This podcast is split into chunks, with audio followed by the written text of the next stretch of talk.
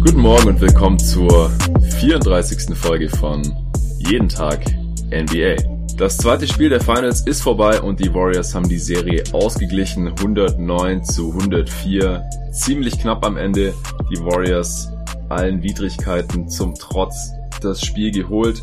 Cousins ist gestartet. Steph Curry hat sich nicht so gut gefühlt, war irgendwie ein bisschen krank schon vor dem Spiel. Dann hat sich während dem Spiel auch noch zuerst Kevin Looney verletzt und konnte nicht mehr zurückkommen. Und dann im vierten Viertel auch noch Clay Thompson. Ist nach einem Dreierversuch irgendwie seltsam gelandet mit irgendwie relativ breiten Beinen und hat sich dabei irgendwie am Oberschenkel und vielleicht auch noch am Knie wehgetan. Wir müssen jetzt erstmal schauen, wie schlimm das jetzt ist. Igodala konnte jetzt wieder spielen in Spiel 2, nachdem der sich ja am Ende des ersten Spiels irgendwie wieder am Oberschenkel wehgetan hatte. Also bei den Warriors hat jetzt so langsam jeder Spieler irgendwas, zumindest jeder wichtige Spieler irgendwas. Kevin Durant ist ja weiterhin nicht dabei, hat immer noch nicht trainiert und deswegen ist auch die Frage, ob der dann zu Hause wieder eingreifen kann in Spiel 3 oder Spiel 4. Aber wie gesagt, die Serie ist ausgeglichen. Die Warriors haben die Raptors hier in Toronto in Spiel 2 irgendwie bezwungen. Und das werde ich mir jetzt genauer anschauen und dafür habe ich heute mal wieder den David Krutt dabei. Hi David. Guten Morgen. Morgen. Ja, es sind ein paar der Dinge eingetreten, die ich so ein bisschen auch erwartet hatte jetzt für Spiel 2. Wie sieht's denn da bei dir aus? Was hattest du dir vor dem Spiel überlegt, was anders laufen könnte hier im zweiten Spiel und was ist davon jetzt passiert? Also ich hatte zunächst auf jeden Fall eigentlich damit gerechnet, dass Golden State das Spiel gewinnen würde. Und ähm, sie haben auch ein paar kluge Sachen gemacht, denke ich, um das zu schaffen, indem sie einfach viel mehr Off-Ball-Movement hatten und ähm, versucht haben, andere Spieler als Steph ein bisschen mit dem Ball in der Hand was machen zu lassen. Und das hat eigentlich ziemlich gut funktioniert, da die Defense von Toronto ja eigentlich schon sehr auf Steph fokussiert ist. Mhm. Und ja, so haben auch wenn die anderen Spieler vielleicht schlechtere Creator sind, haben sie vielleicht doch bessere Chancen teilweise, ähm, um offene Würfe zu kreieren. Ja, das lässt sich auch ganz gut hier am Boxscore sogar ablesen, wenn man sich mal die Assist-Zahlen anschaut, also allgemein die Warriors mit, wieder mit einer abartig hohen Assist-Rate, 34 Assists auf 38 Field Goals, also das ist wirklich krass, gerade mal vier Field Goals, denen kein Assist vorausging und in der Starting Five ist Steph tatsächlich der Spieler mit den wenigsten Assists heute, vier Stück. Und alle anderen haben mehr. Thompson hat fünf in den 32 Minuten, die er im Endeffekt gespielt hat. Iguodala hat sechs, genauso wie Cousins, der gestartet ist auf der fünf in diesem Spiel, was natürlich auch mal auch wieder ein neuer Look war für die Raptors und da sprechen wir auch gleich noch drüber, was das für Vor- und auch für Nachteile für die Warriors hatte. Green hatte neun Assists, und auch ähm, war Steph diesmal nicht der Topscorer, in Anführungsstrichen nur 23 Punkte, davon allerdings äh, die meisten äh, äh, in der zweiten Halbzeit, beziehungsweise alle ab spät im zweiten Viertel. Der hatte bis Mitte des zweiten Viertels irgendwann noch überhaupt keine Punkte, war 0 von 5, glaube ich, aus dem Feld am Anfang, der ging zuerst nichts. Äh, die Raptors hatten ihn da zum einen gut im Griff und zum anderen wurde halt auch immer wieder erwähnt, ja, irgendwie ihm geht's nicht so gut, aber dafür hat er danach eigentlich noch ganz gut gespielt. Gab es sonst noch was, ähm, was dir jetzt hier aufgefallen ist, was zu diesem Endergebnis beigetragen hat hier heute Nacht? Was auch auffällig war, ist, dass Golden State ähm, viel besser war, die Transition der Raptors zu stoppen. Ähm, in der ersten Hälfte hatten die Raptors zwar noch so ein paar Chancen, da hatte Gasol auch immer ganz schnell den Ball nach vorne gespielt, aber in der zweiten Halbzeit konnte Golden State das eigentlich komplett wegnehmen. Das war eigentlich auch im ersten Spiel ein großer Grund dafür, dass die Raptors die Warriors immer so ein bisschen auf Armlänge halten konnten. Mhm. Ja, das stimmt auf jeden Fall. Vor allem auch Siakam hat nicht mehr ganz so viele einfache Punkte bekommen und auch teilweise in dem Spiel jetzt Würfe nicht mehr getroffen, die er im ersten Spiel noch getroffen hat. Das hatte ich auch so ein bisschen so kommen sehen. Er hat in dem Spiel jetzt sogar einen Wurf mehr aus dem Feld genommen, 18. Im ersten war es ja 17, davon hat er allerdings 14 getroffen. Er war sogar noch einmal mehr an der Freiwurflinie ähm, also für vier Freiwürfe anstatt für zwei, hat aber davon auch nur zwei getroffen, kein seiner drei Dreier getroffen, insgesamt fünf von 18 aus dem Feld für nur zwölf Punkte, also insgesamt 20 Punkte weniger, obwohl er mehr Abschlüsse genommen hat hier in dem zweiten Spiel Pascal Siakam. Und auch Gasol, der im ersten Spiel ja 20 Punkte hatte, in dem Spiel jetzt nur 6 aus 8 Scoring Possessions. Also die beiden Spieler, von denen die Raptors zusammen noch über 50 Punkte bekommen hatten, bei extrem krasser Effizienz im ersten Spiel. Da ging jetzt im zweiten Spiel überhaupt nicht mehr so viel. Lag das deiner Meinung nach auch an der Defense, jetzt mal abgesehen von der Transition, ähm, oder haben beide jetzt einfach auch einen schlechteren Tag hier wieder erwischt? Sie sind ja beide jetzt nicht so konstante Scorer. Wie siehst du das? Ich fand, dass Green auf jeden Fall ein bisschen besser gegen Siakam gespielt hatte, äh, ein bisschen physischer verteidigt hat und ich denke, das ist auch die gute Methode gegen ihn, da er doch ein bisschen drahtig ist. Aber bei Gasol äh, fand ich eigentlich eher, dass Gasol jetzt nicht unbedingt seine Chancen so genutzt hatte, wie er konnte. Am Anfang haben sie ja noch so ein bisschen versucht, gegen Cousins Pick and Rolls zu laufen oder ihn einfach zu engagieren in die Defense. Mhm. Aber ähm, ja, es hat zwar so einigermaßen funktioniert, aber nicht super gut und dann haben sie es auch ein bisschen sein gelassen. Und ich denke, dass sie da doch vielleicht ein bisschen aggressiver hätten sein sollen für Gasol. Aber ja, es hat nicht geschehen und defensiv war es für ihn, glaube ich, ein bisschen anstrengender jetzt, dass er das ganze Spiel gegen Boogie spielen musste. Mhm, ja, glaube ich auch. Ähm, da habe ich wiederum jetzt nicht verstanden, wieso teilweise Cousins auf dem Feld war und dann Gasol nicht. Das ist irgendwie so ein bisschen das Problem bei Nick Nurse, dass er das nicht immer direkt macht. Das äh, war ja auch schon gegen die Sixers äh, Embiid in der zweiten Runde äh, der Fall und irgendwann haben sie dann die, die Minuten von Gasol komplett auf Embiid abgestimmt. Das wäre meiner Meinung nach auch gegen Cousins sinnvoll gewesen. Wobei man ja auch sagen muss, dass sich die Raptors, wenn Cousins nicht gespielt hat, dann stand Bogut drauf, sich allein von ihm ja drei Alley-Oops, glaube ich, eingefangen haben. Also yeah. das sah dann auch nicht so toll aus, ähm, wenn, wenn äh, Gasol gegen Bogut dann da stand. Bogut war da zwar in der Defense äh, ja nicht so sinnvoll für die Warriors, aber immerhin auf der anderen Seite hat ein paar Punkte gemacht. Ich finde auch, dass die Raptors Cousins noch mehr hätten attackieren müssen. Der hat ja auch direkt zwei Fouls in vier Minuten eingesammelt, wenn sie das weitergemacht hätten. Sie haben dann zwar nicht jedes Mal gescored, wenn sie ihn da in Pick and Roll äh, verwickelt haben oder dann teilweise nach dem Switch auch One-on-One attackiert haben. Aber ich glaube eben, dass Cousins nicht so viele Minuten hätte spielen können, wenn er weiterhin so attackiert worden wäre, einfach weil er viel fault, wenn er viel verteidigen muss. Und so konnte er halt fast 28 Minuten spielen, hat seine fünf Fouls trotzdem gemacht. Ähm, wie siehst du denn Cousins jetzt unterm Strich? Fandst du, dass sie heute einen positiven Impact hatte insgesamt aufs Spiel der Warriors? heute auf jeden Fall, gerade offensiv, hat er ihnen ziemlich viel geholfen, fand ich. Und dadurch, mhm. dass die Raptors halt einfach keine Würfe getroffen haben, ähm, ich habe jetzt nicht mehr die Zahl im Kopf, aber sie hatten nur 28 Prozent, 29 Prozent ihrer Dreier getroffen mhm. und dann kann man halt auch einfach nicht bestrafen, dass er halt ein bisschen weniger mobil ist als die anderen Bigs, die sie sonst noch haben. Ja, genau, 11 von 38, die, Warrior, äh, die Raptors heute nur von Downtown. Die Warriors haben zwei Dreier mehr getroffen, allerdings auch vier weniger genommen, deswegen 38 Prozent für die Warriors von Downtown. In Spiel 1 war das ja noch ähm, extrem ausgeglichen gewesen, das äh, Shooting. Und wenn bei den Raptors halt die Dreier nicht fallen, dann haben sie schon ein kleines Problem, das war auch was, was ich gegenüber Arne Brandt vom NBA Tauchgang Pod, als ich bei denen zu Gast war am Freitag, so ein bisschen angezweifelt hatte, dass eben die Dreier weiter so fallen, so konstant fallen in jedem Spiel. Für die Raptors in dem Spiel jetzt hat Green wieder solide getroffen, zwei von fünf, auch Lowry drei von sieben.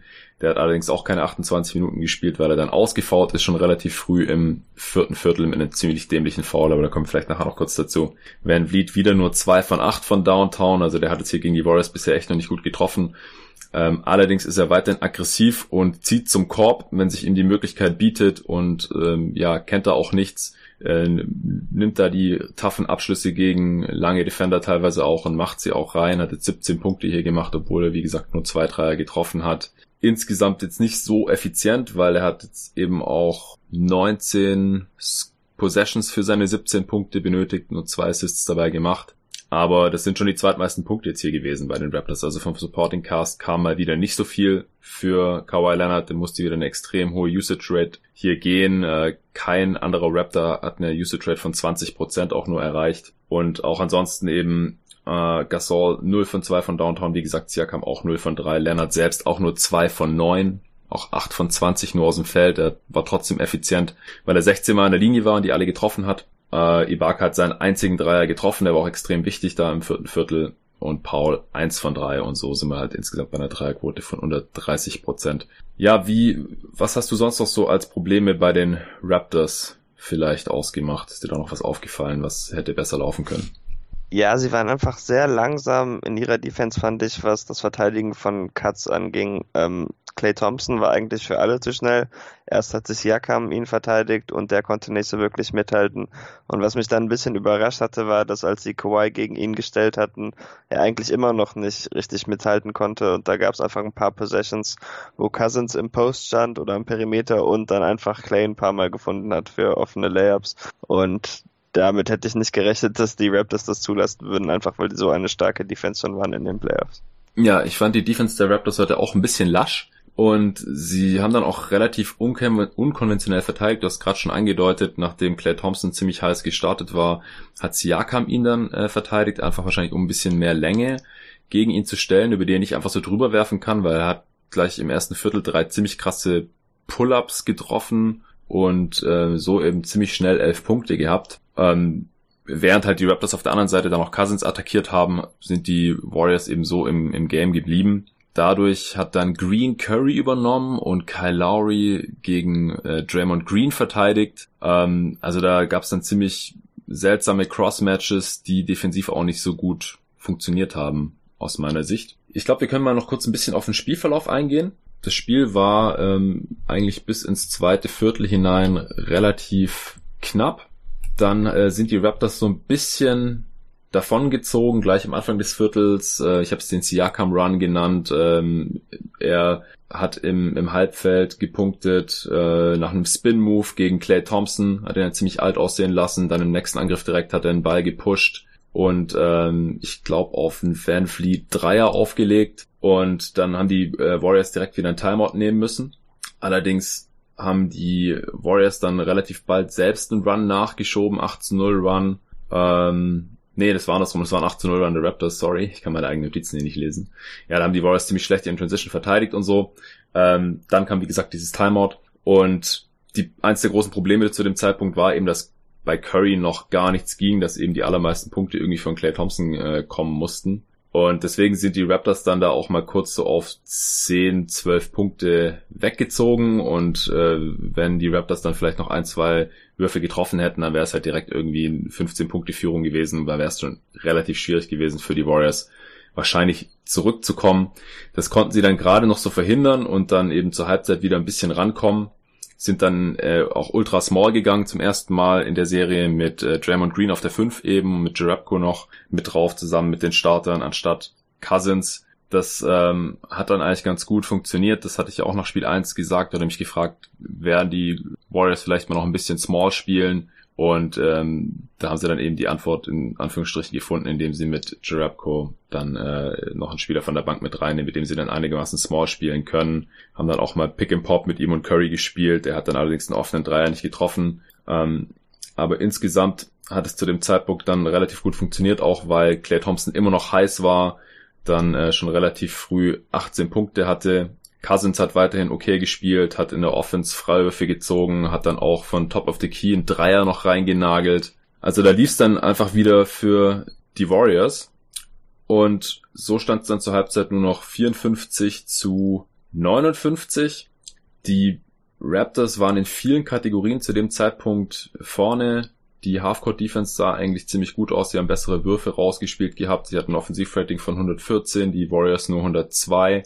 Die Raptors hatten zu dem Zeitpunkt mehr Rebounds getroffen und ja, eigentlich aus allen äh, Distanzen hatten sie zu dem Zeitpunkt so ein bisschen die Nase vorne. Vor allem in der Paint hatten sie 28 Punkte, die Warriors nur 12. Die Raptors hatten neun Second Chance Points und die Warriors keinen. Hast du zufällig gesehen, wie es ausgegangen ist, was die Second Chance Points angeht? Das ist auch krass. Ähm, irgendwann stand das, glaube ich, 0 zu 20, hatte ich so auf dem Schirm gesehen. Ja, genau. 23 ja. zu 0 am Ende. Also die Raptors haben 23 Second Chance Points gemacht, also nach Offensiv-Rebounds und die Warriors 0. Und das halt in einem Spiel, das mit 5 Punkten äh, entschieden wurde. Also daran sieht man halt auch, dass die Raptors extrem von den Offensiv-Rebounds gelegt haben in, in dem Spiel haben die Warriors insgesamt aber nur relativ knapp ausgereboundet. Ich glaube 53 Prozent habe ich vorhin gesehen zu 47 Prozent aller Rebounds. Aber also die, das heißt die First Shot Offense der Raptors war hier ziemlich mies. Und wenn sie nicht so viele Offensiv-Rebounds geholt hätten und so viele Second Chance Points gemacht hätten im Vergleich, im Gegensatz zu den Warriors,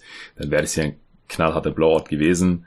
Andererseits krass, dass die Warriors, die ja teilweise auch schon stark von ihren Offensivrebounds gelebt haben, in anderen Spielen in diesen Playoffs hier ohne einen einzigen Second Chance Point trotzdem das Spiel gewinnen können auswärts. Ja, die äh, Raptors hatten mehr Fastbreak-Punkte, 10 zu 3, haben auch am Ende des Spiels jetzt leicht mehr gehabt sogar noch als die Warriors. Und auch von der Bank der Warriors kam zu dem Zeitpunkt halt äh, gar nichts. Die hatten nur vier Bankpunkte zur Halbzeit und die Raptors 19. Und trotzdem haben die Raptors nur mit fünf geführt. Also das war ähm, da schon ein bisschen auffällig, dass die Warriors halt irgendwie dranbleiben konnten und in allererster Linie halt dann äh, wegen Clay Thompson, der, äh, wie gesagt, zur Halbzeit halt irgendwie schon 20 Punkte oder so hatte. Ähm, wie hast du dann äh, die, die zweite Halbzeit so empfunden? Was ist im, im dritten Viertel passiert? Was ist da hängen geblieben bei dir? Äh, die Warriors, ups. die Warriors haben zunächst einmal mit einem 18 zu 0 Run gestartet, glaube ich. Ja, genau. Ja, und ähm, die Raptors haben halt gar nichts getroffen. Ich fand schon, dass die Defense von den Warriors während der Spanne natürlich ziemlich gut war, aber da waren auch ein paar offene Würfe bei, die dann einfach nicht gefallen sind. Mhm. Ich hätte auch gerne äh, vielleicht ein bisschen mehr Aggressivität von Kawhi gesehen in der Phase. Denn auch zu dem Zeitpunkt war er, glaube ich, schon ziemlich effizient, aber irgendwie war das so ein Moment, wo er nicht so viel gemacht hatte. Äh, hatte aber auch noch ein bisschen Schwierigkeiten mit den Traps von den Warriors und das hat, glaube ich, auch ein bisschen gedauert, bis er da wirklich seinen Rhythmus gefunden hat. Und äh, ja, dann konnten sie halt auch so langsam wieder ein bisschen zurückkämpfen. Ja, genau, also das war krass, da kam dann eben endlich mal, in Anführungsstrichen endlich, ja, ähm, so ein berüchtigter Warriors Run, den sie halt im ersten Spiel nie so richtig auf die Reihe bekommen haben, weil die Warriors, äh, Mann, wie oft passiert mir das heute noch, weil die Raptors eben immer die richtige Antwort gefunden haben, ähm, jedes Mal, wenn die Warriors so ein bisschen zu einem Run eingesetzt haben. Und jetzt im dritten Spiel, äh, im zweiten Spiel, im dritten Viertel haben sie einfach keine Antwort gehabt. Äh, sie haben keine guten Würfe mehr rausspielen können in den ersten paar Minuten und dann später haben sie dann auch keine guten Würfe mehr getroffen, die freien Würfe auch nicht mehr getroffen und haben erst sechs Minuten und 20 Sekunden vor äh, im dritten Viertel das erste Mal gepunktet durch einen Fred Van Fleet Dreier, war das glaube ich, genau ja, in, in der Spanne auch Gasol zweimal mit einem Illegal Screen, äh, hat dann auch sein viertes Foul abgeholt, von äh, Kawhi kam nichts. Ich hatte aber im Spiel allgemein so das Gefühl, dass wenn er nicht hart getrappt oder gedoppelt wurde, er eigentlich fast jedes Mal gepunktet hat oder gefoult wurde. Aber er hatte halt seine Schwierigkeiten, wenn das der Fall war.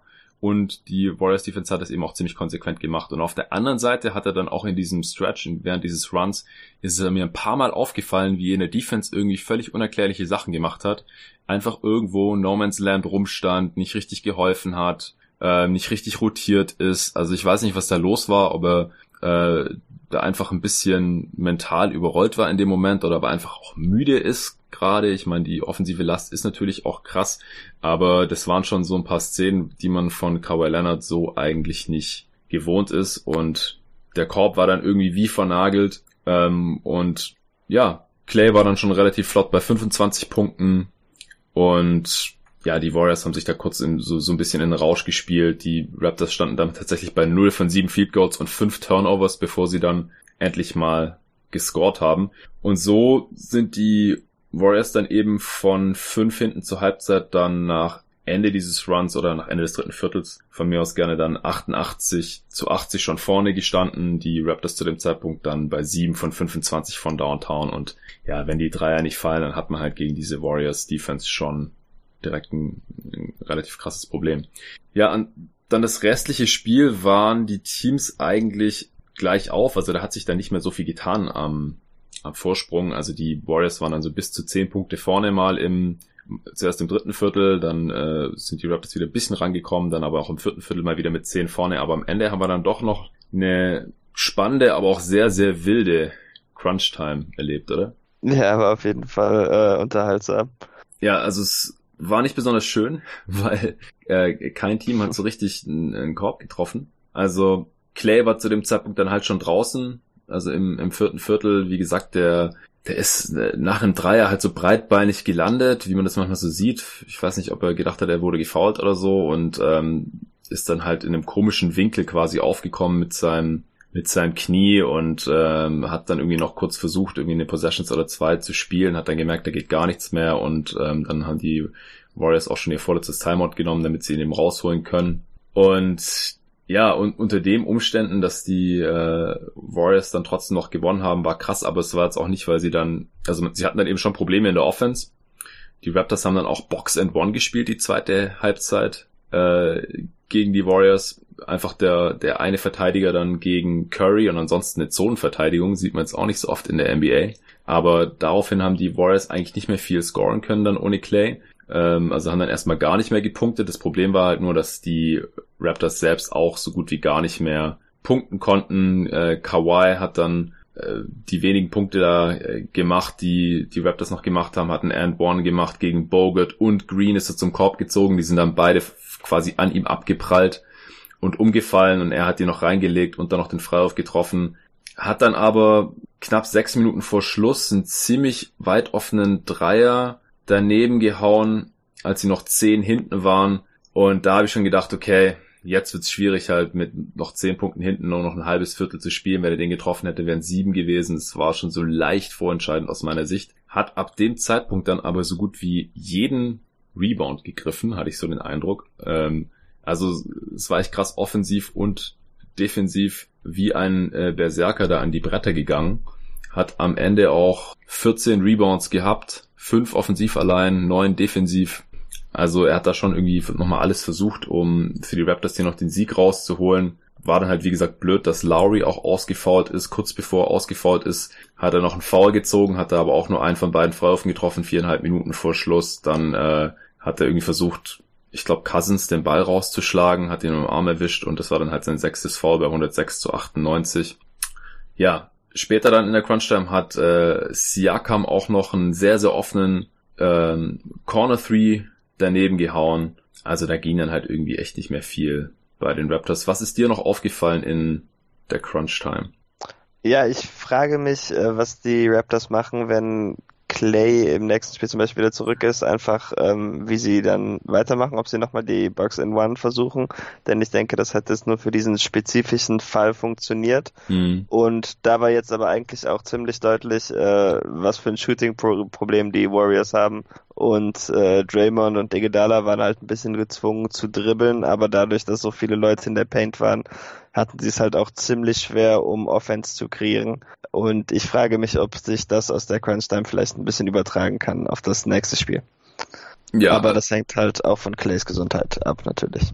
Ja, ja, das ist ein interessanter Punkt, äh, weil dieses Box and One, also äh, Mannverteidigung gegen Curry und der Rest an Zone, das funktioniert halt nicht, wenn man noch so einen Elite-Shooter wie Clay Thompson mit drauf hat, weil gute Shooter sind das kennt man vielleicht, wenn man selber äh, mal Basketball im Verein gespielt hat oder sowas. Immer gute Zone-Buster, weil wenn man da ein bisschen Bewegung reinbringt in die Zonenverteidigung, dann ist normalerweise immer irgendwo ein Shooter offen. Und äh, das funktioniert natürlich auch auf dem höchsten Level dann äh, noch einigermaßen gut und dadurch, dass Clay eben nicht drauf war, sondern dann äh, Sean Livingston, der natürlich überhaupt nicht verteidigt werden muss, teilweise aber auch noch zu viel verteidigt wurde, aus meiner Sicht, also gerade auch im vierten Viertel ist da aus meiner Sicht noch ein, zwei Mal ein Spieler der Warriors zu easy an den Korb gekommen, dafür, dass das Spacing eigentlich so mies war und dass man normalerweise von Igodala, Green und Livingston gleichzeitig weghelfen kann. Auch Cousins, der hat jetzt zwar ein Dreier getroffen in dem Spiel, würde ich jetzt nicht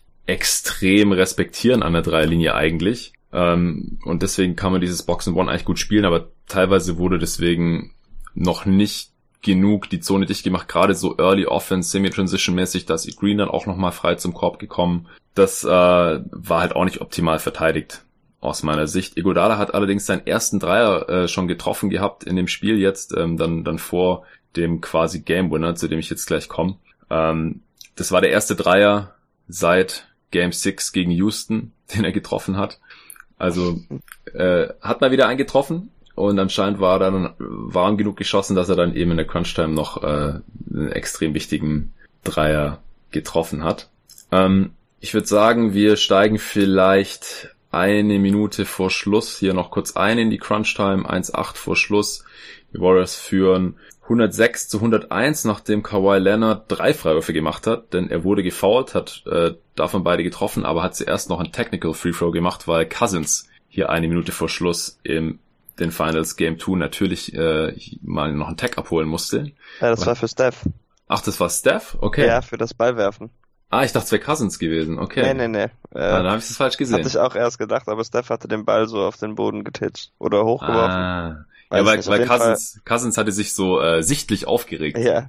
Ah, okay, okay. Nee, der Ball hatte dann fast Ed Malloy erschlagen und dann hat Scott Foster einen Timeout gerufen. Oder äh, ein Technical, Entschuldigung. Ah, okay, ja, das kommt davon, wenn man äh, ohne Sound schaut. Ähm, ja gut, dann äh, sorry gegen Cousins, dass ich ihn hier zu Unrecht verdächtigt habe. okay, dann war das Steph äh, anscheinend, äh, offensichtlich. Dann, gut, Leonard hat auf jeden Fall alle drei Freiwürfe gemacht, deswegen war es dann äh, von sieben Punkte hinten nur noch fünf Punkte hinten. Und habe ich jetzt irgendwas übersehen? Nee, doch, stimmt. Ähm, Warriors haben Timeout genommen. Ähm, dann hat allerdings Green äh, Turnover gemacht. Und die Warriors haben wieder den Ball gehabt mit äh, 51 Sekunden, eben 15, äh, 5 Punkte hinten. Allerdings hat Red Van Vliet dann einen Dreier, einen ziemlich offenen Dreier äh, daneben geworfen. Danny Green hat einen Offensiv-Rebound geholt, nochmal rausgepasst auf Kawhi Leonard, der zum Korb gezogen ist, einen Hookshot nicht getroffen hat. Siakam hat wieder einen Offensiv-Rebound geholt, also die Warriors konnten da einfach keinen Rebound äh, sichern. Und äh, dann hat Green eben einen Dreier reingenagelt äh, vom linken Flügel mit 26 Sekunden noch auf der Uhr zum 106 zu 104. 26 Sekunden ist jetzt halt die Zeit, die kann das gegnerische Team dann im Prinzip komplett runterlaufen lassen und dann äh, einen Notwurf nehmen und äh, dann bekommen die Raptors halt den Ball nicht mehr, wenn sie nicht faulen. Sie haben aber trotzdem nicht gefault. Was hast was hältst du davon, von der Sache, also wie die Raptors jetzt angegangen sind in, in dieser Situation? An sich fand ich es nicht so schlecht, nicht sofort zu faulen, aber irgendwann hatten sie halt Draymond Green an der Baseline so ein bisschen gefangen und da hätte einfach das Foul kommen sollen, weil danach ja. konnten die Warriors den Ball einfach wieder weiterspielen.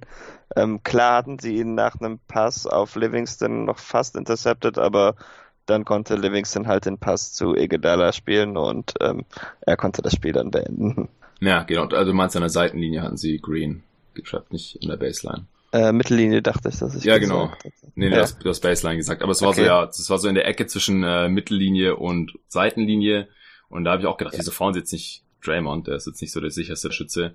Und dann äh, hatte der Ball aber wieder Steph den wollten sie anscheinend nicht faulen. Klar, der trifft in Playoffs jetzt auch irgendwie mit 94 Prozent seine Freiwürfe. Ist, glaube ich, auch gerade der krasseste Wert aller Zeiten in den Playoffs, ähm, den er da trifft. Und dann kam noch ein relativ riskanter Pass auf Livingston, den Kawhi Leonard fast geklaut hätte, aber dann halt doch nicht bekommen hat und dann hat der auf Iguodala gepasst, der Mutterseelen allein da am, auf dem linken Flügel stand, hinter der Dreierlinie und dann den Dreier nimmt, was eigentlich kein guter Wurf war, denn es war erstens noch ein bisschen, ein paar Sekunden auf der Uhr drauf.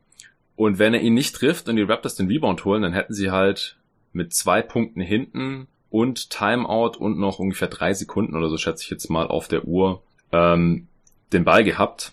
Und dann hätten sie entweder einen Zweier zum Ausgleich machen können und in Overtime gehen äh, oder sogar noch einen Dreier vor der Win treffen können. Aber Iguodala trifft das Ding halt. Also ziemlich krass, dass er den Dreier dann halt trifft, nachdem er wie gesagt seit der zweiten Runde keinen mehr getroffen hatte in den drei Spielen, die er gegen die Blazers gespielt hat und auch im letzten Spiel ja keinen getroffen hat von den vier sehr weit offenen Dreiern. Und den haut er dann halt rein. Also unglaublicher Wurf von Egodala, zu dem Zeitpunkt dann natürlich 109 zu 104, noch fünf Sekunden, fünf Punkte hinten. Die Raptors haben nochmal einen Timeout genommen, aber Green hat dann noch so einen Notdreier genommen, der war nicht drin. Sie haben nicht gleich einen freien Dreier bekommen. Und also allgemein fünf Punkte in fünf Sekunden, das kann man einfach vergessen, auch ohne Timeout. Ja, und dann äh, war das eben Game hier. Die Serie ist jetzt wieder komplett offen, oder wie siehst du das? Würde ich so sehen, ja. Ich würde den Warriors eigentlich sogar noch äh, bessere Chancen einräumen. Ich hätte sie auch vor, dem, vor der Serie gewählt. Was war dein Tipp? Äh, Warriors in 6. Ah ja, okay, ja, klar, kann passieren nach wie vor. Ich hatte Raptors in 7, kann natürlich nach wie vor auch noch passieren. Ich hatte es auch nach Spiel 1 gesagt, dass ich mir gut vorstellen kann, dass die Warriors Spiel 2 holen. Kann mir genauso gut vorstellen, dass die Raptors 1 in Oakland holen. Und solange sie das tun und dann wieder mit 2-2 nach Toronto zurückkommen, ist hier weiterhin wirklich alles möglich. Wenn nicht, wenn die Warriors jetzt beide zu Hause gewinnen können, und das steht halt total in Sternen gerade, hängt jetzt alles davon ab, wie fit ist Clay, äh, kommt KD vielleicht doch irgendwie zurück? Spiel 3 kann ich mir gerade nicht vorstellen, wenn er noch kein einziges Mal trainiert hat. Das wäre jetzt gerade ein, ein äh, Practice noch am Dienstag, bevor es dann am Mittwoch ja weitergeht. Das glaube ich irgendwie wirklich nicht, beziehungsweise dass er dem Team dann großartig helfen können wird. Aber Cousins hat jetzt auch nur ein Spiel gebraucht. Hier im zweiten Spiel war auf jeden Fall auch schon ein positiver Impact-Spieler, weil er in der Defense nicht so attackiert und ausgenutzt wurde von den Raptors, wie es vielleicht im Idealfall passiert wäre und in der Offense eben auf jeden Fall ein positiver Faktor war durch äh, die Fouls, die er gezogen hat, äh, mit den Sex Assists, die er gespielt hat. Er, er kann natürlich passen, er hat offensiv auf jeden Fall seine Vorzüge, wenn er dann halt alle vier Freiwürfe trifft, ein von drei Dreiern trifft, dann ähm, ist er auf jeden Fall besser als jeder andere Spieler, den die Warriors da zurzeit spielen lassen können und vor allem wenn Looney halt verletzt ausfällt. Also der hat irgendwie am, am Brustkorb sich äh, wehgetan äh, nach gut zehn Minuten Einsatzzeit heute, hat in den zehn Minuten jetzt heute aber auch nichts gerissen, nachdem er sonst ja eigentlich immer äh, ein positiver Faktor ist in den zehn Minuten. Jetzt heute nur drei Fouls, kein Punkt, ein Rebound und ein Turnover gemacht. Also das kann jetzt gerade wirklich in verschiedenste Richtungen gehen, denn ohne Claire Thompson, das haben wir jetzt ja schon mehrmals angedeutet, hätten die Warriors das Spiel heute nicht gewonnen und da ähm, ja, sehe ich auch eher schwarz dann für den Rest der Serie leider, wenn äh, KD jetzt nicht irgendwie überraschend zurückkommt, also auch in überraschender Form dann zurückkommt. Ähm, Cousins am Ende 11 Punkte, 10 Rebounds, habe ich glaube ich jetzt auch noch nicht gesagt gehabt. Curry am Ende 23 Punkte aus, was sind das? 5, ja, 23 Shooting Possessions, dazu noch ein Turnover und 4 Assists, weil er nur 3 von 10 von Downtown war, nur 6 von 17 aus dem Feld, aber 8 von 9 von der Linie. Igodala am Ende dann eben 2 von 4 von Downtown, 8 Punkte, 8 Rebounds und die 6 Assists, die ich schon genannt hatte. Natürlich auch wieder starke die gegen Kawhi Leonard gespielt, so gut man es eben gegen ihn spielen kann. Draymond am Ende 17 Punkte. Ist auch teilweise wieder so aggressiv zum Korb gegangen, wie wir das äh, schon gegen die Blazers gesehen hatten und teilweise auch gegen die Rockets. Ähm, auch fünf Turnovers aber wieder gehabt. Ansonsten bei den Warriors von der Bank jetzt äh, niemand zweistellige Punkte oder so. Quinn Cook würde ich noch positiv erwähnen wollen. Der äh, war drei von fünf von Downtown, hat auch im vierten Viertel zwei extrem wichtige Dreier getroffen. Da ging es mal kurz so hin und her. Da ähm, hat er einen Dreier getroffen, dann hat, ich glaube, Danny Green Dreier getroffen, dann hat wieder er einen Dreier getroffen, dann hat Ibaka einen Dreier getroffen. Und da habe ich auf Twitter gelesen, dass irgendjemand geschrieben hat, ähm, Clay Thompson ist zwar raus, aber er hat es vorher noch geschafft, seine Superpowers an Quinn Cook zu übergeben. also auch extrem wichtig, dass der Typ hier drei Dreier getroffen hat in dieser, in diesem Fünf-Punkte-Sieg, auf jeden Fall. Weil wenn er seine Dreier nicht trifft, dann ist er halt auch noch relativ schwer spielbar. Quinn Cook. Willst du es noch irgendeinen Faktor, irgendein Adjustment oder irgendeinen Spieler erwähnen? Oder haben wir alles aus deiner Sicht? Ich glaube, wir haben alles erwähnt. Ja, vielleicht noch, dass wieder Lowry sehr enttäuschend gespielt hatte. Äh, das muss auch einfach besser sein. Also ich denke, wenn sie mhm. gewinnen wollen, dann muss er halt schon mindestens ihr drittbester Spieler sein und kann auf jeden Fall nicht einer der schlechtesten Spieler des Spiels ähm, sein. Die Fouls waren halt auch ziemlich dumm. Ich fand auch nicht nur das letzte Foul dumm, sondern ich glaube, mhm. sein vorletztes Foul war auch schon ein bisschen schwach und er muss auch einfach ein paar mehr Würfe treffen, um effektiv zu sein. Ja, Lowry war auch wieder nur 4 von 11 aus dem Feld, 13 Punkte aus 14 Possessions, auch nur zwei Assists gespielt. Also das war offensiv auf jeden Fall wirklich ausbaufähig. Besser als im ersten Spiel zwar schon mal, aber das erste Spiel war auch wirklich grottig und wenn die Warriors äh, schon wieder, wenn die Raptors hier eine Chance haben wollen auf die Championship, dann ähm, muss da auch scoring-mäßig oder offensiv allgemein mehr von Lowry kommt. Das ist auf jeden Fall ein wichtiger Faktor. Ich denke, dafür, wie schlecht es jetzt für die Raptors insgesamt gelaufen ist, war das hier noch respektabel, dass sie nur mit fünf Punkten verloren haben. Denn wie gesagt, die Dreier fielen nicht, die Defense war nicht auf der Höhe, würde ich sagen, jetzt im Vergleich zu Spiel 1, äh, bis auf im letzten Viertel dann, aber da hat die eigene Offense dann halt irgendwie auch nicht mehr gereicht. Und da ist es halt schon wichtig, dass entweder von Lowry oder von Siakam oder von Gasol am besten von aus von mindestens zwei von diesen dreien offensiv mehr kommt, um Leonard auch ein bisschen mehr zu entlasten, denn das haben wir oft genug gesehen hier in diesem Playoffs, wenn außer von Leonard und dann auch von einem mäßig effizienten Fred Van Vliet hier offensiv nichts kommt, dann haben die Raptors halt auch gegen ein stark dezimiertes Warriors-Team auf jeden Fall ihre Probleme. Für die Spannung der Serie natürlich ganz gut, dass die Warriors jetzt hier gewonnen haben. Ich würde jetzt trotzdem auch nicht überreagieren, was ähm, diesen Sieg der Warriors angeht. Es war knapp. Ähm, es wenn zwei, drei Sachen anders gelaufen wären im vierten Viertel, hätte es auch noch in die andere Richtung gehen können. Ich, nach dem ersten Spiel habe ich auch nicht überreagiert, was die Raptors angeht. Im Prinzip ähm, ist jetzt hier nach wie vor auch nach zwei Spielen noch nichts passiert, was ich nicht auch so mehr oder weniger erwartet hätte. Nur wie gesagt, wenn jetzt Claire Thompson wirklich irgendwie draußen sein sollte für das nächste oder mehrere Spiele, dann haben die Warriors wahrscheinlich doch ein Problem. Denn das konnten sie jetzt hier mal noch überleben, so äh, ein halbes Viertel oder sowas. Aber mehrere Spiele können sie, glaube ich, nicht gewinnen ohne Claire Thompson, ohne dass ein KD auch gleich irgendwie zurückkommt oder so.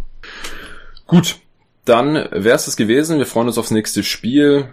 Ich habe jetzt keine neue Rezension bekommen seit der letzten Ausgabe, weil es noch nicht mal zwölf Stunden her ist, dass ich die aufgenommen habe. Bin jetzt auch relativ müde, weil es äh, dann auch ein bisschen später wurde, als ich eigentlich wollte. Und um zwei ging es ja direkt weiter hier mit Spiel zwei. Ich schaue trotzdem, dass ich heute im Laufe des Tages irgendwie noch den zweiten Teil aufnehme für mein Wings Big Board. Da ist gestern der erste Teil erschienen, die erste Folge zum Draft Talk hier bei Jeden Tag NBA, nachdem du, David, du hattest ja dein äh, Podcast-Hosting-Debüt bei GoToGuys Wired mit Tobi Berger zusammen. Herzlichen Glückwunsch.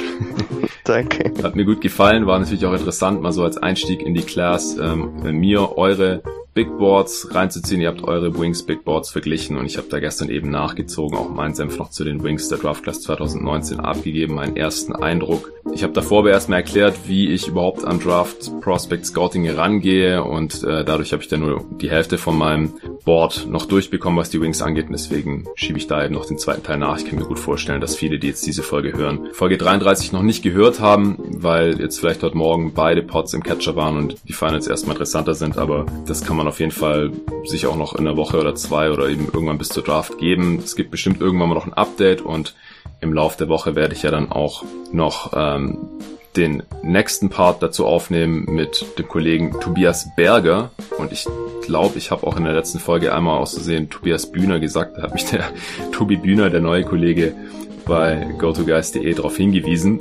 Das musste ja früher oder später passieren bei zwei Tobias Bs jetzt in der Redaktion. Das müsste auch alle so ähnliche Namen haben.